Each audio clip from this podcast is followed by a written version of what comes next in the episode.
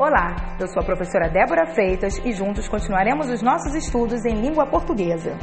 Aula 5, pontuação. Fique ligado! Imagine eu começar um texto assim.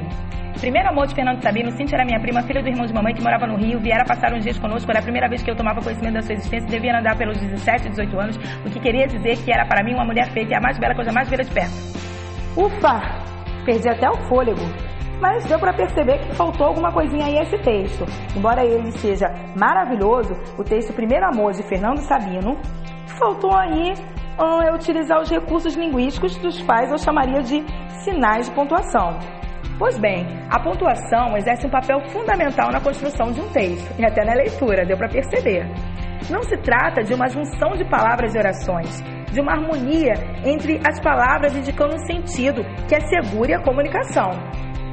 É por meio de pontuação que se permite o entendimento do que se quer dizer, seja na fala ou na escrita. Segundo escreveu Evanido Bechara em Bechara para Concursos, os sinais de pontuação, que já vêm sendo empregados desde muito tempo, procuram garantir no texto escrito essa solidariedade sintática e semântica. Imaginem os prejuízos de uma comunicação causados por má interpretação de frases como estas, por exemplo: não pode passar e não pode passar são os sinais de pontuação que ajudam na organização do texto, sinalizando a marcação das pausas que representam a entonação. Nesse caso, no exemplo, eu separei com a entonação ali do uso da vírgula. Os sinais de pontuação são, preste bem atenção, ponto, indica uma pausa prolongada e o final de um período simples ou composto. Ponto de interrogação indica que há uma pergunta sendo realizada.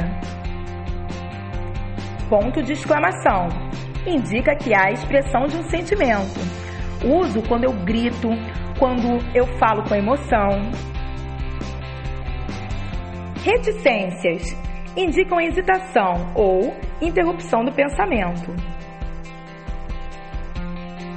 Aspas realçam palavras ou expressões servem para destacar é, palavras estrangeiras, gírias, artigos de jornal ou revistas e também títulos de poemas.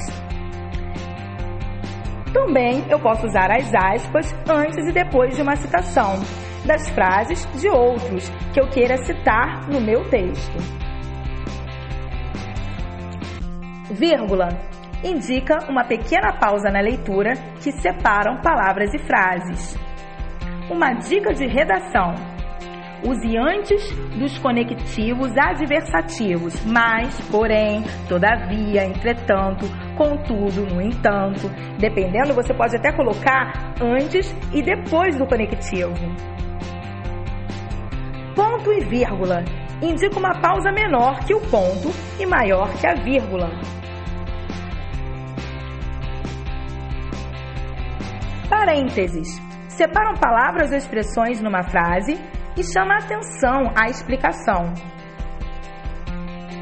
Travessão indica a mudança de interlocutor no discurso direto ou no diálogo.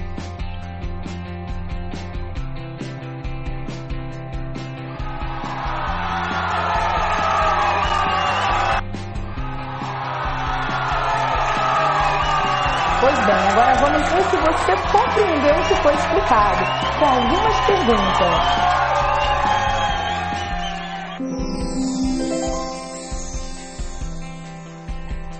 Vamos lá.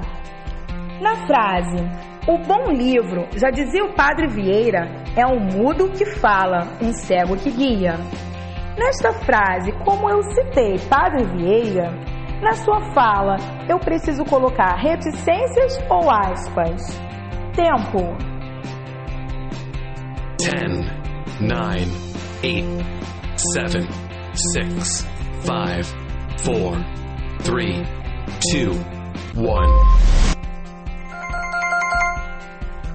Pois bem, é claro que eu vou usar as aspas para indicar que aquela fala não é minha, mas que eu coloquei no meu texto para enriquecê-lo. Próxima pergunta. Existem perguntas indiretas em que eu indico uma dúvida, mas eu não preciso necessariamente usar o ponto de interrogação. E existem perguntas diretas. Aí sim eu preciso usar o ponto de interrogação. Fique ligado. Agora, se eu no meu texto quiser colocar um diálogo com perguntas, mas essas perguntas são de personagens, o que eu devo utilizar no início da frase, no início da fala do personagem? Tempo. 10, 9, 8, 7, 6, 5, 4, 3, 2, 1. Quem falou travessão acertou em cheio. Pois bem, pessoal, eu espero que vocês tenham apreciado a aula. Até a próxima! Chegamos ao fim do nosso primeiro bimestre.